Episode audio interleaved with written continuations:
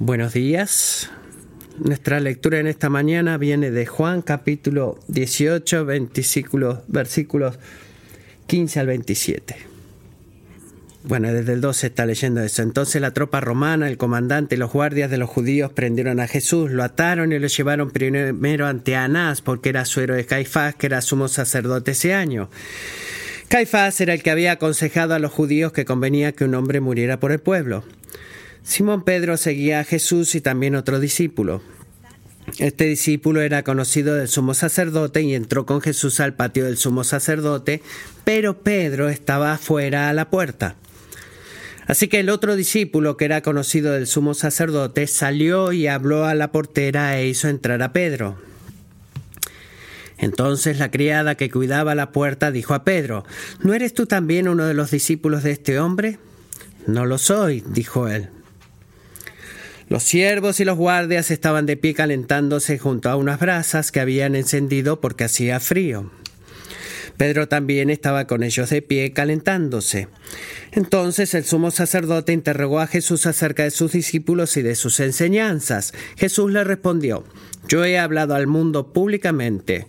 Siempre enseñé en la sinagoga y en el templo donde se reúnen todos los judíos y nada he hablado en secreto. ¿Por qué me preguntas a mí? Pregúntales a los que han oído lo que hablé. Estos saben lo que he dicho. Cuando dijo esto, uno de los guardias que estaba cerca dio una bofetada a Jesús diciendo, ¿así respondes al sumo sacerdote? Jesús le respondió, si he hablado mal, da testimonio de lo que he hablado mal, pero si hablé bien, ¿por qué me pegas? Anás entonces lo envió atado a Caifás, el sumo sacerdote.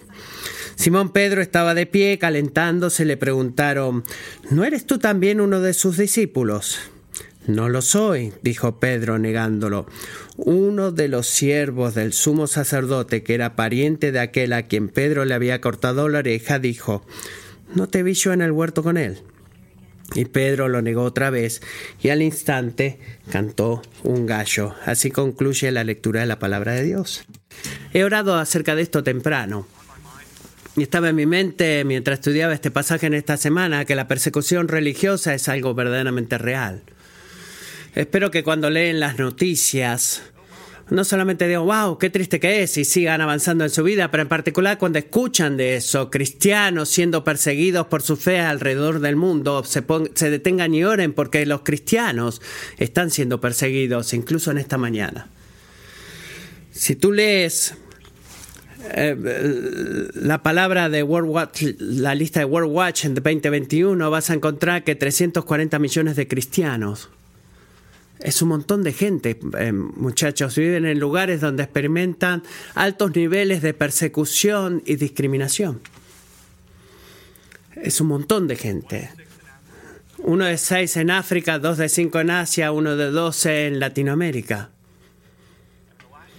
Y el último año solamente Miles de cristianos fueron asesinados por su fe de acuerdo a su investigación y estos son ejemplos en documentos, la mayoría de ellos en Nigeria.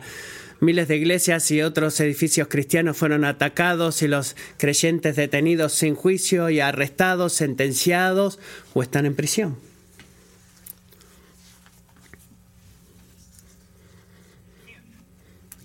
No puedes leer de estas cosas sin detenerte y reconocer y decir, Señor, tú has sido excesivamente amable con nosotros en el sentido de que Estados Unidos, que es donde vivimos, no está en esa lista de las del top 50 de los países más peligrosos para los cristianos. Y amigos, reconocer eso debería provocar una profunda gratitud en nuestros corazones y promovernos a decir gracias Dios.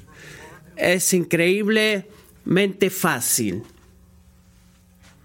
ser cristiano en este país.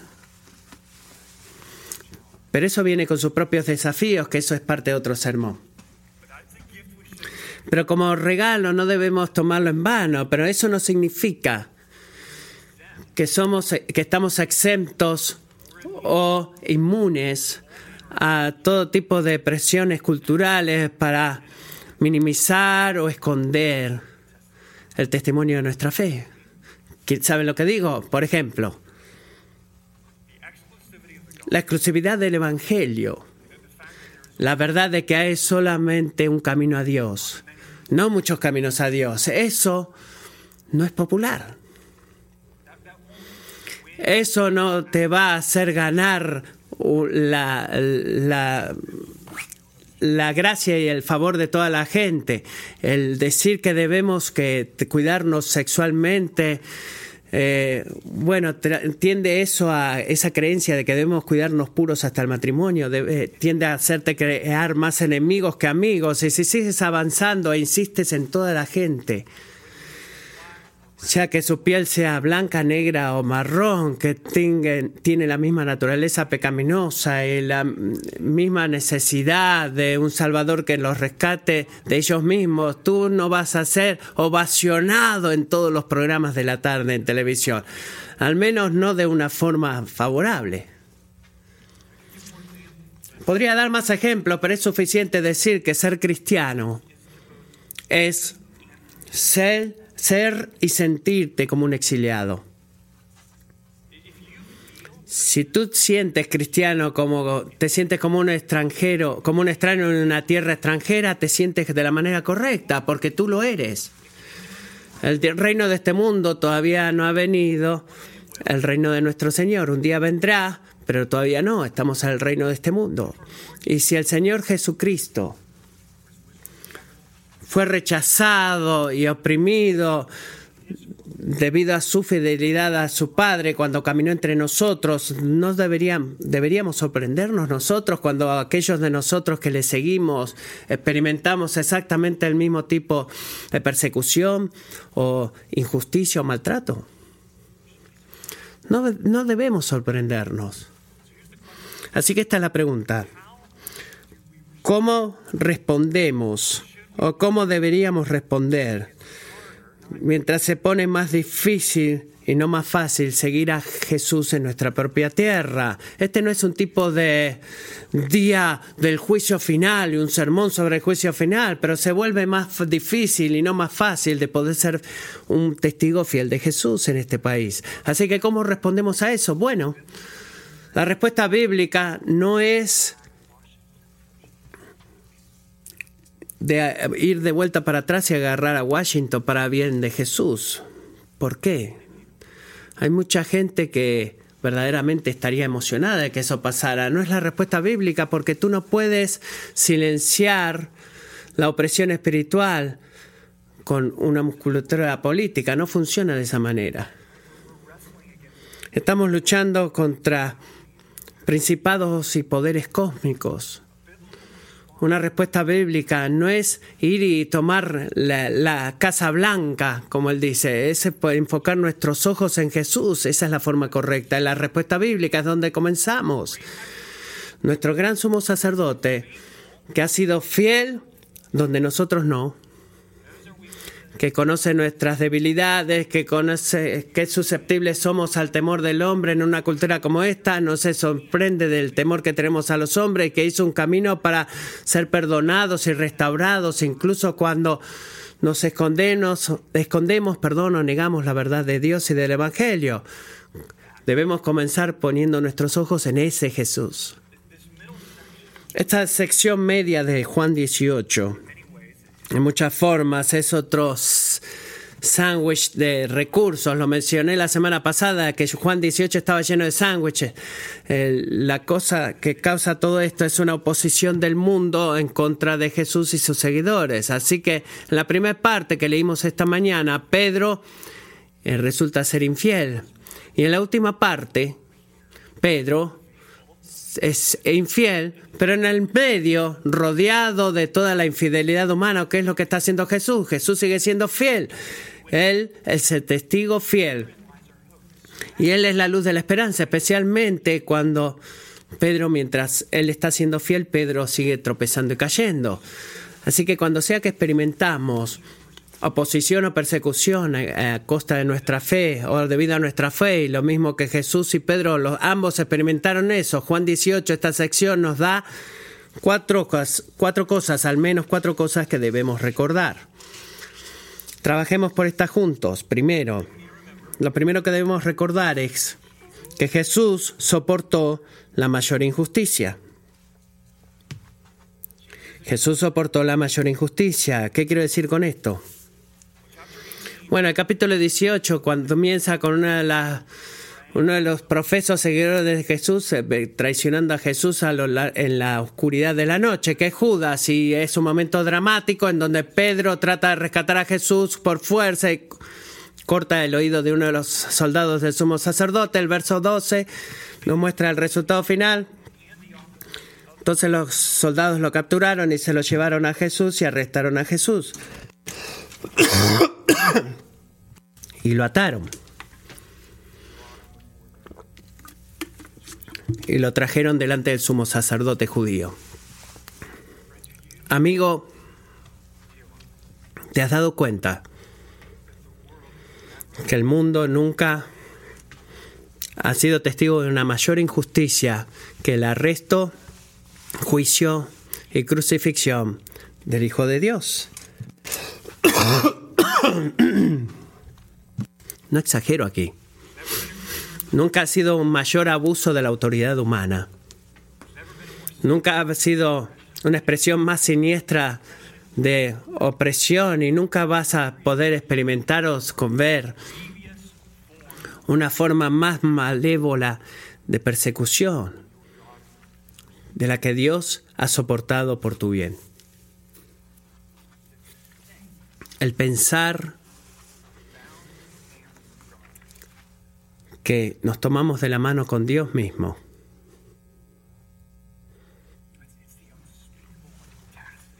Es la audacia inexplicable del pecado, es la misma actitud de rebelión que hemos demostrado cuando intentamos imponer nuestra voluntad a Dios en lugar de someternos a su voluntad.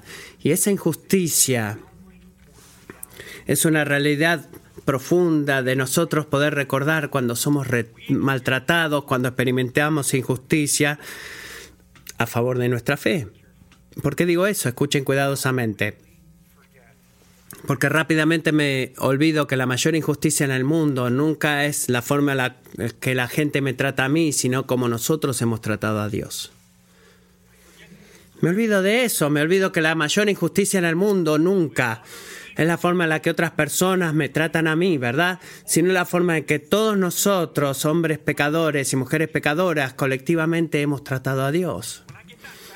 Y cuando eso lo doy vuelta, cuando eso lo entiendo mal, cuando no estoy al tanto de la injusticia cometida, cometido hacia nosotros, en contra de la injusticia que nosotros hemos cometido hacia Dios, dos cosas muy malas suceden cuando no soy consciente de eso. Primero, Perdemos la habilidad de pagarle al mal con bien.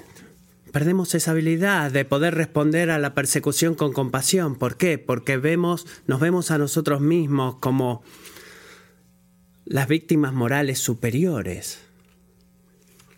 Nos olvidamos, ¿verdad?, de que necesitamos la misericordia de Dios, tanto como nuestros enemigos como aquellos que nos persiguen. Es la primera cosa mala que sucede y esta es la segunda. Perdemos de vista la única cosa que podría reconfortar nuestros corazones en medio de la persecución y la opresión. ¿Qué es eso? Perdemos de vista la gran injusticia que nuestro Salvador experimentó. Bueno, perdemos de, en medio de nuestra experiencia de injusticia la el amor infinito de Dios, lo perdemos de vista, hemos cantado eso antes, que demuestra al dar su vida por nosotros, la verdad de eso, nos perdemos si perdemos de vista lo que la injusticia que se ha hecho sobre Dios, este, y solamente estás enfocándote en todo lo malo que recibes tú, no solamente te enfocas en tu moralidad supuestamente mayor al de tu perseguidor, sino que te olvidas también de su, el amor de Dios hacia Dios, porque es a través de esa experiencia que podemos entender la magnitud de conocer el amor de Dios, al conocer esa,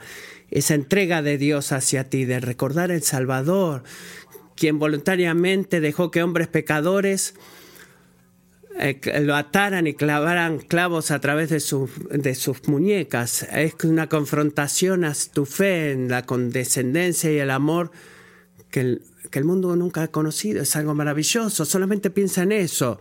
con una simple palabra, Jesús podría haber destruido a esta gente que lo estaban amarrando y arrestando. Él lo hizo en el versículo 6, el domingo pasado lo mismo, ¿verdad? Los hizo caer de postrados cuando dijo yo soy, pero ¿por qué no lo hizo acá? ¿Por qué no lo hizo? Porque te ama. Eso es por qué, ese es el motivo, porque Él conocía nuestra necesidad de un Salvador perfecto que muriera en nuestro, lugar, la muerte que nosotros merecemos morir. Escuchen la voz de Jesse J. Serral, dice, sufrir por aquellos a quienes amamos y que en cierto sentido son dignos de nuestro afecto. Es un sufrimiento que podemos comprender. Someterse a los malos tratos en silencio cuando no tenemos poder para resistir es una sumisión elegante y sabia. Pero sufrir voluntariamente, cuando tenemos el poder de prevenirlo, y sufrir por un mundo de pecadores incrédulos e impíos sin que lo hayan pedido ni agradecido, es una línea de conducta que sobrepasa el entendimiento del hombre. No olvidemos nunca que esta es la belleza peculiar de los sufrimientos de Cristo cuando leemos la maravillosa historia de su cruz y pasión. Si tú estás tan involucrado en conversaciones en línea o en la quietud de tu corazón acerca de la injusticia cometida hacia ti, hacia el punto que pierdes de toda la injusticia, pierdes de vista la injusticia que hemos cometido contra el Hijo de Dios, entonces te estás desprendiendo de aquella visión de Cristo que podría asegurar a tu corazón atribulado que tú no estás solo o abandonado en tu sufrimiento. ¿Por qué? Porque cuando vemos que Jesús sufrió por ti, nos va a recordar que Dios mismo caminó al valle de sombra de muerte antes que tú.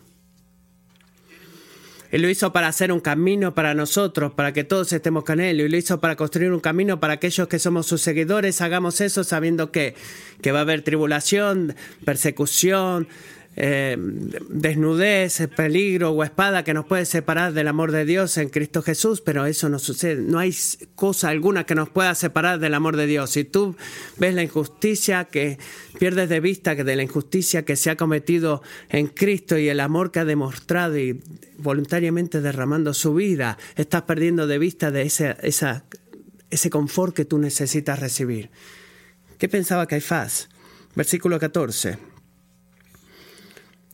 estaría apurado en el sentido de autoridad política, que un hombre debe morir por el pueblo, ¿verdad? Bueno, esa profecía de este hombre era, sin que él lo supiera, una gran verdad de lo que más él pudiera estar consciente, porque era más mucho más que solamente decir o un cálculo humano. ¿Cuál era, ¿Qué hizo la sustitutiva muerta de Dios? Era la sabiduría de Dios para la salvación de hombres y mujeres pecadores planeados desde el comienzo o de antes de la fundación del mundo. Así que cuando vemos a nuestro Salvador sufriente, ¿qué es lo que vemos? Podemos ver y se nos recuerda que nuestro propio sufrimiento por el bien de Jesús nunca es en vano. Primera de Pedro 4:12. Amados, no se sorprendan del fuego. Cristiano, no te sorprendas del fuego de prueba que en medio de ustedes ha venido para probarlos en tu salón de clases, con tu familia, cuando interactúas online, en trabajo, cualquier sea el contexto, no se sorprenda como si alguna cosa extraña les estuviera aconteciendo. Antes bien, en la medida en que comparten los padecimientos de Cristo, regocíjense, para que también en la revelación de su gloria se regocijen con gran alegría. Escuchen, si ustedes son insultados por el nombre de Cristo, dichosos son, pues el Espíritu de gloria y de Dios reposa sobre ustedes. ¿Qué está diciendo Pedro acá? Que la historia de Jesús es nuestra historia. ¿Y cómo es la historia? ¿Cómo finaliza la historia de Jesús? Finaliza en victoria, en vindicación. Su historia es tu historia, cristiano. Pero nunca olvides que Él sufrió la mayor injusticia. Es la primera cosa que debemos recordar. La segunda es esta. Versículo 15. El temor del hombre es una tentación mortal.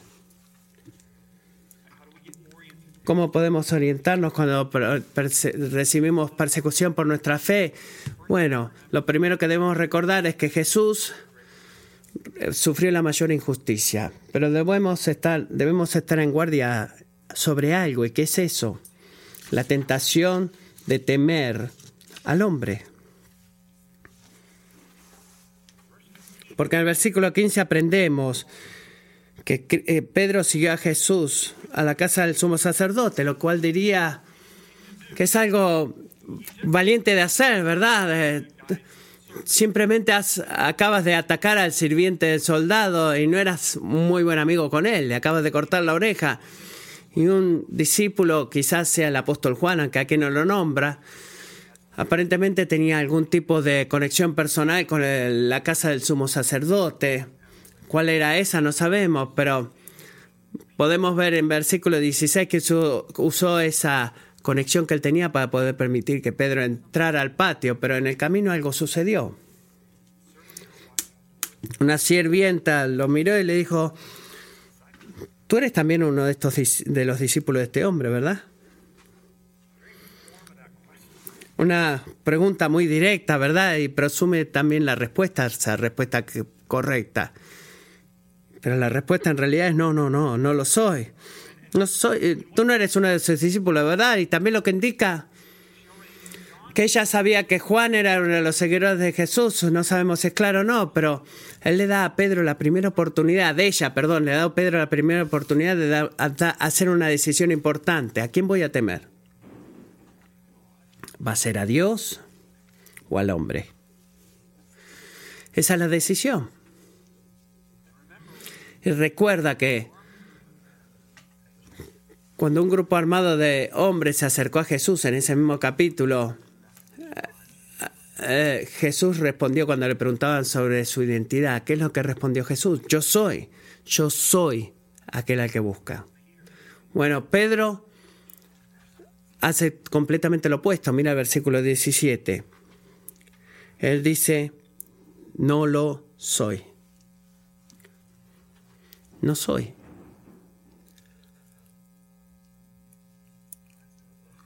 Amigos, el temor del hombre es algo muy poderoso. ¿Te has dado cuenta de eso? ¿Alguna vez sentiste eso antes en tu alma? ¿Qué pasa con eso? Bueno, en lugar de eh, mover nuestra identidad, valor o seguridad en Dios, miramos a otras personas para que construyan esa, eso por nosotros, para la misma naturaleza de su pregunta la, que la sirvienta hizo, un deseo implícito de Pedro no querer ser un seguidor de Jesús y fue rápido en qué? En decir no lo soy. Él escogió hacer, en otras palabras, exactamente lo que ella quería que fuera él tomó eh, él tomó la forma de lo que ella le dijo de cómo debía pensar debido a lo que es el pensamiento humano. Eso es lo que hace el, amor al, temor al hombre, porque busco la aprobación de la gente y, debo y tengo miedo de, de, perderla. Es por eso que lo llamo el temor del hombre. No es un temor, sino que es algo que estamos dispuestos a hacer o decir o eh, o pensar lo que cualquier otra persona quiere que hagamos. Ese es el problema principal con todo esto, ¿verdad? Que otras personas se, se convierten en nuestro Dios funcional en lugar de aquel verdadero Dios, que es Dios a través de Jesús al Dios increíble del universo, cambiamos la gloria del creador, del creador por la gloria de la criatura, cuando despreciamos a Dios y, tomamos y seguimos las cosas del hombre y los deseos y pensamientos del hombre. Les voy a dar un ejemplo de mi propia vida para que entienda. Dos cosas eh, que algunos de ustedes han escuchado hablando en Frontliner, han escuchado este testimonio antes, el primero. Cuando yo participé en mi primer concierto, en mitad de los años 90, aparecí ahí en el concierto llevando una camiseta verde eh, metida dentro de mis pantalones khaki y mis pantalones khaki me llegaban hasta acá porque saben eh, el short debe llegar a tu, a tu ombligo más o menos, ¿verdad? Bueno, se pueden imaginar cómo funcionaba y cómo me veía yo. Eh, me sigo viendo ese momento. Eh, son esos momentos que se congelan en tu mente. Puedes verte a ti mismo de una forma tan triste. Y ni bien entré en ese lugar, sin bromearlo, ¿eh? Lo primero que hice y que me di cuenta y noté es que yo estaba literalmente, era el único chico con el short así metido así. Gracias mamá y papá. No, no, no, no, no para nada. Mi papá siempre me enseñó que me vistiera elegante, pero es lo primero que noté y ¿saben qué? Inmediatamente me sentí, sentí esta presión de poder encajar ahí. Saben de lo que hablo, ¿verdad? En un momento tú estás haciendo tu cosa y el siguiente segundo dice, wow, juro que hay millones de personas mirándome, todas ellas me miran. Entonces, ¿qué fue lo que hice? Bueno, fui a la cabina de donde venían las entradas y dije, repetidamente me saqué la camiseta y seguí avanzando. Y todos decían, bueno, mira todas las arrugas que tiene la camiseta. No sé la verdad lo que había pensado, pero me la saqué y seguí caminando pensando que nadie me miraba. La pregunta es, ¿eso era categóricamente errado de, de yo sacarme la camiseta fuera del pantalón y violaba el código de vestimenta de Dios? No, absolutamente no. Eso no era categóricamente erróneo. Lo mismo que de la misma forma en la que, o no era grave como Pedro negando a Jesús, pero el corazón detrás de ambas acciones es el mismo. ¿Te has dado cuenta? En ambas situaciones, asegurar la aprobación del hombre y evitar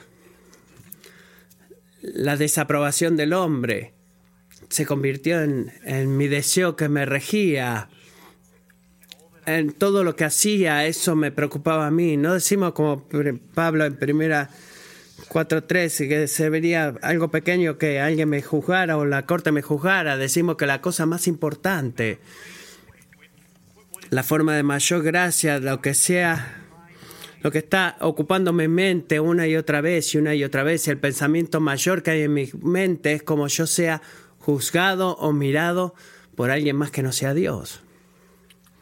Eso es lo que es el temor al hombre. Así que, ¿qué dice el hombre a un jovencito Matthew? Bueno, simplemente dirá, debo crecer en mi autoestima. Pero ¿qué dice Dios?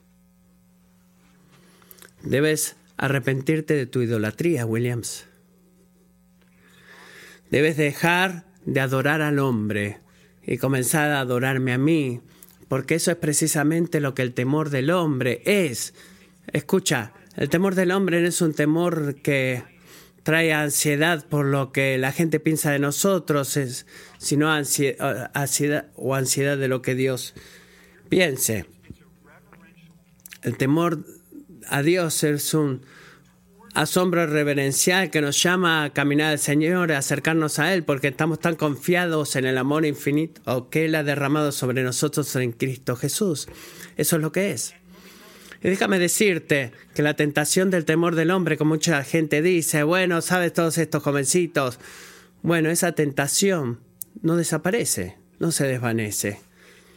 Para nada, cambia formas, de acuerdo a mi experiencia, ahora que tengo 37, cambia de forma. No estoy yendo eh, con mi camiseta puesta adentro, no. Estoy en, en una situación de, de no querer ser líder público. Adivina qué sucede cuando Dios te llama a tomar decisiones difíciles que afectan a las personas reales. Bueno, rápidamente aprendes que no puedes complacer a todo el mundo. Aquellos en posición de liderazgo saben exactamente de lo que hablo. No puedes complacer a todos sin importar lo que hagas. Alguien va a pensar que tú deberías haber hecho algo diferente. Así que cada día tengo que decidir como pastor, cada día a quién voy a temer en este día. Voy a temer, ¿a quién voy a temer? Honestamente es una de las ocupaciones más difíciles dentro de lo que es el ministerio pastoral, de cuidar a la gente, pensar lo que debe decir y dejar que otras personas den su opinión, incluso gente que profundamente respeto y que llenan, eh, me importa la opinión que ellos tengan de mí o, o voy a permitir que Dios sea el que me evalúe, más importante, el amor infinito de Dios. Preocupe mi corazón y mi mente. ¿Cuál va a ser hoy, Matthew? ¿En dónde vas a buscar esa llenura? ¿Alguna vez has tenido una conversación en donde quieres evitar decir cualquier cosa acerca de Jesús porque verdaderamente estás en peligro de ofender a alguien? O quizás has cambiado las palabras que, us que hablas, que usas para hablar, cuando texteas, para que el mundo pueda pensar de que verdaderamente sos como ellos. O quizás hubo un tiempo en el cual hablaste de tu fe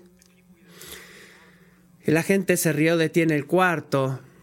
O quizás dijeron, oh, qué gracioso. Y esto se ve como algo inadecuado y dices, ¿cómo yo voy a hablar así? No, no puedo hablar así con la gente común.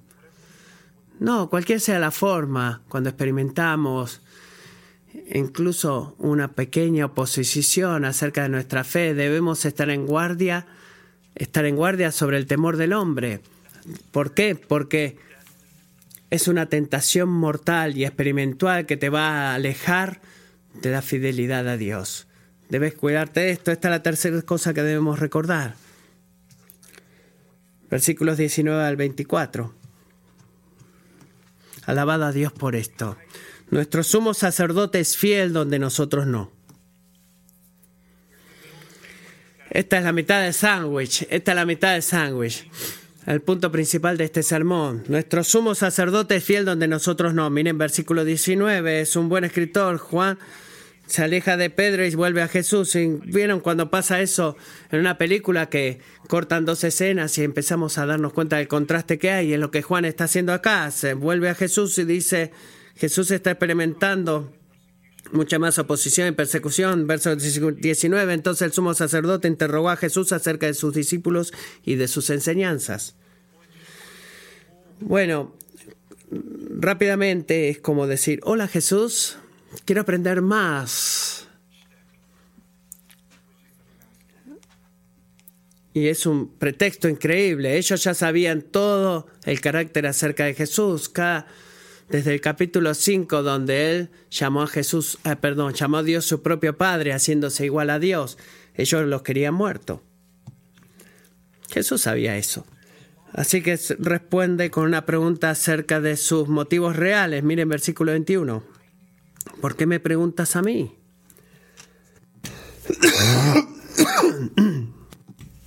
Él está a juicio. ¿No se dan cuenta de eso? A él lo están enjuiciando. Yo no soy un judío que estoy conspirando contra Rompa. Tengo un ministerio público y soy una figura pública. Tengo incontables testigos desde la sinagoga al templo que ustedes podrían haber entrevistado si querían conocer más, pero no lo hicieron. No quisieron hacer eso, simplemente me arrestaron, lo que muestra que esta no es un juicio genuino, sino que es el querer elegir y escoger evidencias para probar su punto. Jesús acá claramente no estaba tomando su acusación por lo que la gente quería que hiciera o que dijera, ¿qué es lo que está haciendo? Él está contendiendo por la verdad. Él está contendiendo por la verdad. Él está hablando verdad y está actuando de acuerdo a la verdad y eso no salió muy bien. Mire versículo 22. Cuando dijo esto, uno de los guardias que estaba cerca dio una bofetada a Jesús diciendo, así respondes al sumo sacerdote.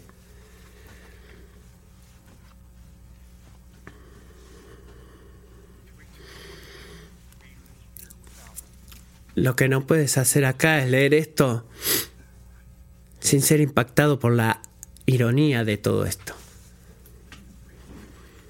¿Quién es el verdadero sumo sacerdote en ese cuarto? No es Anás, no es Caifás, es Jesús, el Cordero de Dios que quita el pecado del mundo, ofreciendo su vida por nosotros. Él ha hecho un camino para que nosotros pudiéramos venir a casa con Dios. Él es el sumo sacerdote y Él voluntariamente escogió morir por nosotros. Él no fue forzado a morir por la voluntad del hombre. Y ni tampoco fue cobarde acerca de la opinión de los hombres y de su juicio. Él rechazó hacer algo, él rechazó permitir que la posición o el poder que la persona hablando hacia él tuviera influencia o cambiara lo que él dijo o lo que él iba a decir. Lo que más importaba para nuestro Señor no era lo que Anás pensara o lo que Anás quisiera o lo que Anás dijera que era verdad. Lo que más le importaba a Jesús y debe siempre importarte más a ti es lo que Dios dice que es verdad. Él caminó en el temor del Señor, del Señor hablando la verdad, versículo 23. Si he hablado mal, da testimonio de lo que he hablado mal, pero si hablé bien, ¿por qué me pegas? Jesús sabía que la verdad, escucha esto amigo, no está determinada por la, el grupo o la identidad del grupo o el oficio de la persona que esté hablando.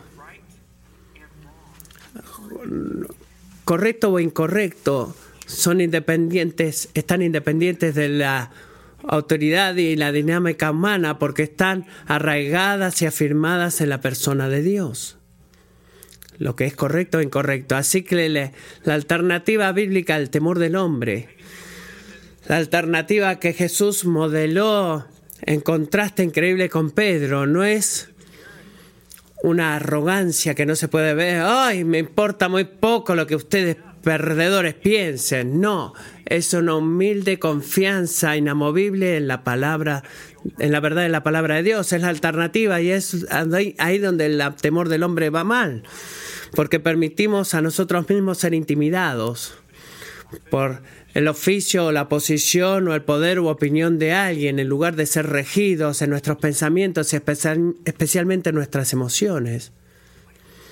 ¿Por quién es Dios? Lo que Dios está haciendo, lo que Dios dice que es verdad, lo que Dios dice que está bien o mal, sea consistente o inconsistente con la perfección de su carácter cuando sea que obramos el temor del hombre, debemos reconocer el significado de lo que es. Debemos dar al hombre mortal una autoridad, o le damos al hombre mortal una autoridad que solamente le corresponde a Dios. Es eso lo que hacemos cuando tememos al hombre, sin importar, no importa lo que es, no medimos de dónde viene nuestra verdad, de lo que somos, o el valor como hombres, o lo que hacemos, o lo que somos. Es muy fácil tropezar con esa piedra. Es tan fácil caer en el temor del hombre. Pero la excesiva buena noticia del Evangelio es que, que nuestro gran sumo sacerdote es fiel donde nosotros no. Es nuestra única esperanza, amigo, porque Él es más que nuestro ejemplo. El punto de este pasaje no es que, hey, ¿Qué haría Jesús? Bueno, debería temer al hombre, tú debes temer al hombre, debes ser como Jesús. El punto acá del pasaje que cómo termina este pasaje. Nosotros épicamente hemos fallado en ser fieles a Jesús. Así que, ¿cuál es la carne en el medio de sangre de que Jesús es fiel donde nosotros no? Él es nuestro ejemplo, nuestro sustituto, representante, nuestra justicia, Él teme a Dios el Padre a favor nuestro. Y lo hace tan perfectamente para que todo aquel que clame a Él por fe pueda temer el mismo favor de Dios, de que el perfecto Hijo de Dios disfruta. Ese es el Evangelio. Así que cuando estás tentado a temer al hombre, en lugar a aquel que es el verdadero Dios, nota que el mismo testigo fiel, el mismo Jesús, puede ayudarte en tu debilidad porque Él fue tentado tanto como nosotros, pero sin pecados. Cuando la, persecución crece y sientes la opresión del mundo, recuerda que Jesús recibió la injusticia más grande y alabó a Dios que nuestro, nuestro sumo sacerdote ha sido fiel. Esto es lo último que debemos recordar y terminamos con esto. Más buenas noticias. Jesús sabe Traducción, Él no está sorprendido. Jesús sabe que todos necesitamos un Salvador. Él no está sorprendido con eso. Versículo 25, Juan vuelve de vuelta a Pedro y las cosas van de mal en peor. Dice que al mismo tiempo que Jesús eh, no estaba siendo tratado delante del sumo sacerdote, este, de la forma correcta, Pedro no estaba actuando como un, como un gran discípulo. Miren ahí que estaba en el versículo 25 con la gente que, con las cuales él se había encontrado antes y le preguntan, ¿tú no eres tú también uno de sus discípulos? Y él de vuelta lo niega, dice, no lo soy, pero uno de los siervos del sumo sacerdote, de, puedes sentir la presión que vemos acá, ¿verdad? Uno de los siervos del sumo sacerdote, hablándole a Pedro, quizás era alguien que lo vio cortándole la oreja. a este, perdón, era pariente de aquel quien Pedro le había cortado la oreja y quizás lo vio y dijo, ¿no te vi yo en el huerto con él? De vuelta Pedro lo negó otra vez. En realidad juró que él no era discípulo de Jesús. Así que Jesús está afirmando la, la, verdad como un testigo fiel y Pedro está negando la verdad como un falso testigo. ¿Por qué? Porque Pedro está aterrado en lo que la gente le podría llegar a hacer si descubrían quién él era, quién él era. Y en ese exacto momento, un gallo cantó. Porque Jesús vio que esto iba a pasar. Juan 13:37, Pedro le dijo a Jesús, Señor, ¿por qué no te puedo seguir ahora mismo? Yo daré mi vida por ti. Jesús le respondió, tu vida darás por mí. ¿De verdad, amigo? En verdad te digo que no cantará el gallo sin que antes me hayas negado tres veces. ¿Te has dado cuenta que Pedro estaba convencido de que tal traición no era para él? Estaba convencido de eso. Él pensó que él era espiritualmente fuerte, soy inmune a, la debilidad de las caídas del hombre, estoy listo para pelear por Jesús. Es la misma autoconfianza que muchas veces los, los, hombres tuvieron en el jardín del Edén. ¿Qué podemos acá? Y no pudo ver la gran imagen de que él necesitaba un Salvador. ¿Qué necesitaba hacer? Necesitaba dejar de pensar y actuar como que él podría salvarse a sí mismo y comenzar a clamar a Jesús para que lo salvara. Y la excesiva buena noticia del Evangelio es que ese es exactamente lo que Jesús vino a hacer. No solamente por Pedro, sino por todos nosotros. Pedro falló en dar su vida por el Señor, pero el Señor no falló en dar su vida por Pedro. Lo cual es al final del Evangelio de Juan. Vamos a llegar ahí eventualmente. Jesús podría haber, eh, pudo restaurar a Pedro a sí mismo, restaurar la vida de Pedro y la relación con Pedro. Así que, ¿qué es lo que se reemplaza acá? Que Juan reemplaza la mayor caída de Pedro. No está, no está siendo un apóstol que está queriéndose burlar de, de Pedro, ni mucho menos, ni exponerlo a él, sino que quiere exponer algo. Que si Pedro falló, ¿Crees tú que eres inmune? ¿Tú crees que eres mejor? No es solamente que la gente mala que está allá afuera necesita salvación, sino que todos nosotros aquí necesitamos eso. Ese es el punto. Como Pedro, necesitamos entender y solemos olvidar la realidad de nuestra naturaleza pecaminosa ¿Y cómo sabemos eso? Que lo olvidamos porque somos impactados cuando los líderes cristianos tropiezan y caen. Cuando un amigo creyente en la iglesia hace algo que se ve completamente contradictoria a la profesión que él solía decir o predicar y decimos, wow, ¿cómo pudo haber hecho eso? ¡Wow, qué tremendo!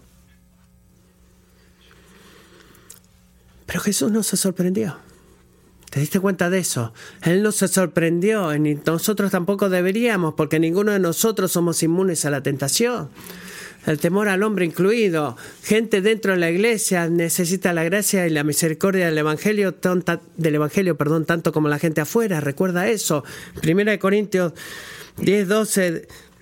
Por tanto, el que cree que esté firme, tenga cuidado, no sea que caiga. Todo el punto de este pasaje es que hay solamente una persona que fue perfectamente fiel. Y no somos tú y yo. No es tu niño. No son tus padres. No es tu...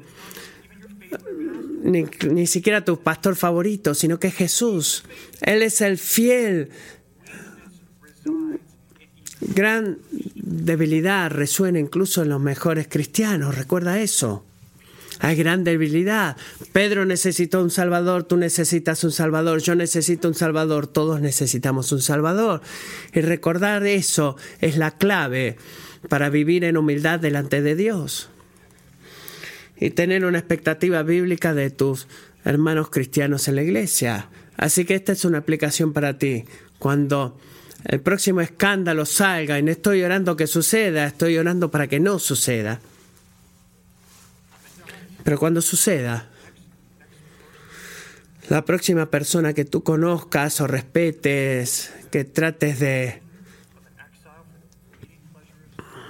ver a un exiliado que está huyendo de los placeres de este mundo, no, no te quejes del Evangelio con una autosuficiencia de creerte tú mejor que esa otra persona.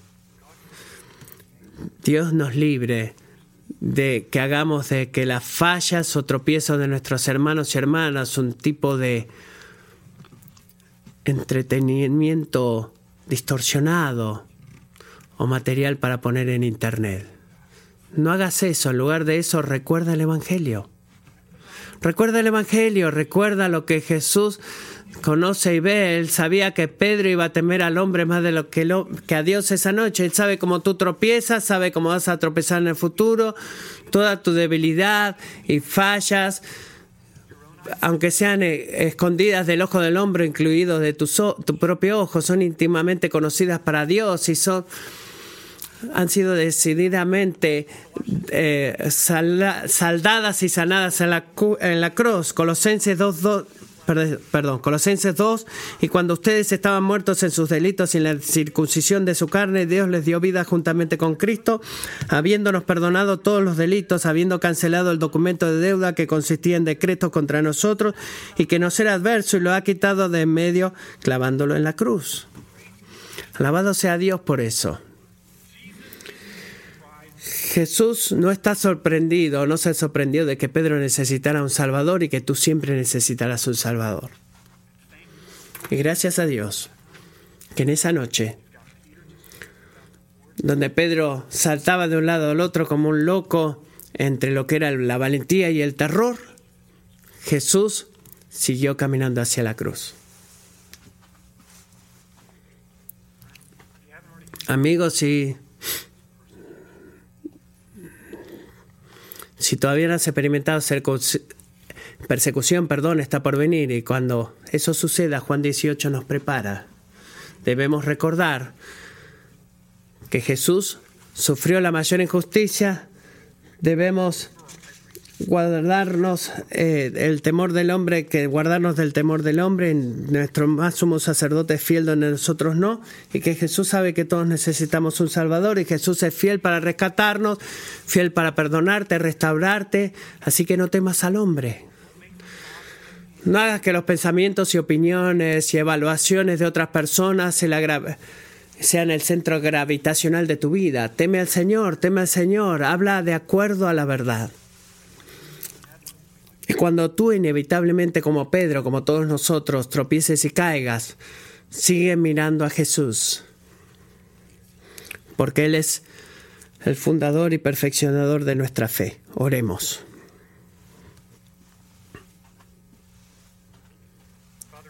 Padre, de tantas maneras nos vemos a nosotros en Pedro. Nos reflejamos en Pedro. Es humillante, no es cómodo, pero Señor, es bueno y es amable de ti darnos ese espejo. Porque hasta que podamos ver la profundidad de nuestra necesidad, nunca vamos a ver la grandeza de tu provisión. Nunca vamos a, a entender la profundidad de tu amor o a entender tu fidelidad para hacer todo lo que era necesario para salvarnos en medio de nuestra infidelidad. Así que Jesús oro que como iglesia seamos menos cautivados por los tropiezos y caídas de otras personas o nosotros mismos, sino que nos maravillemos increíblemente por tu fidelidad perfecta. Y Dios oro por mis amigos aquí, incluso mientras cantemos esta canción, que tú nos libres, Dios, de toda mina que haya enterrada ahí de lo que es el temor del hombre. Tú sabes lo que pasa en mi corazón, lo que va a suceder esta semana. Jesús, queremos ser una iglesia que mire a ti como la gloria mayor, porque tú lo eres. Ayúdanos, oramos. Amén.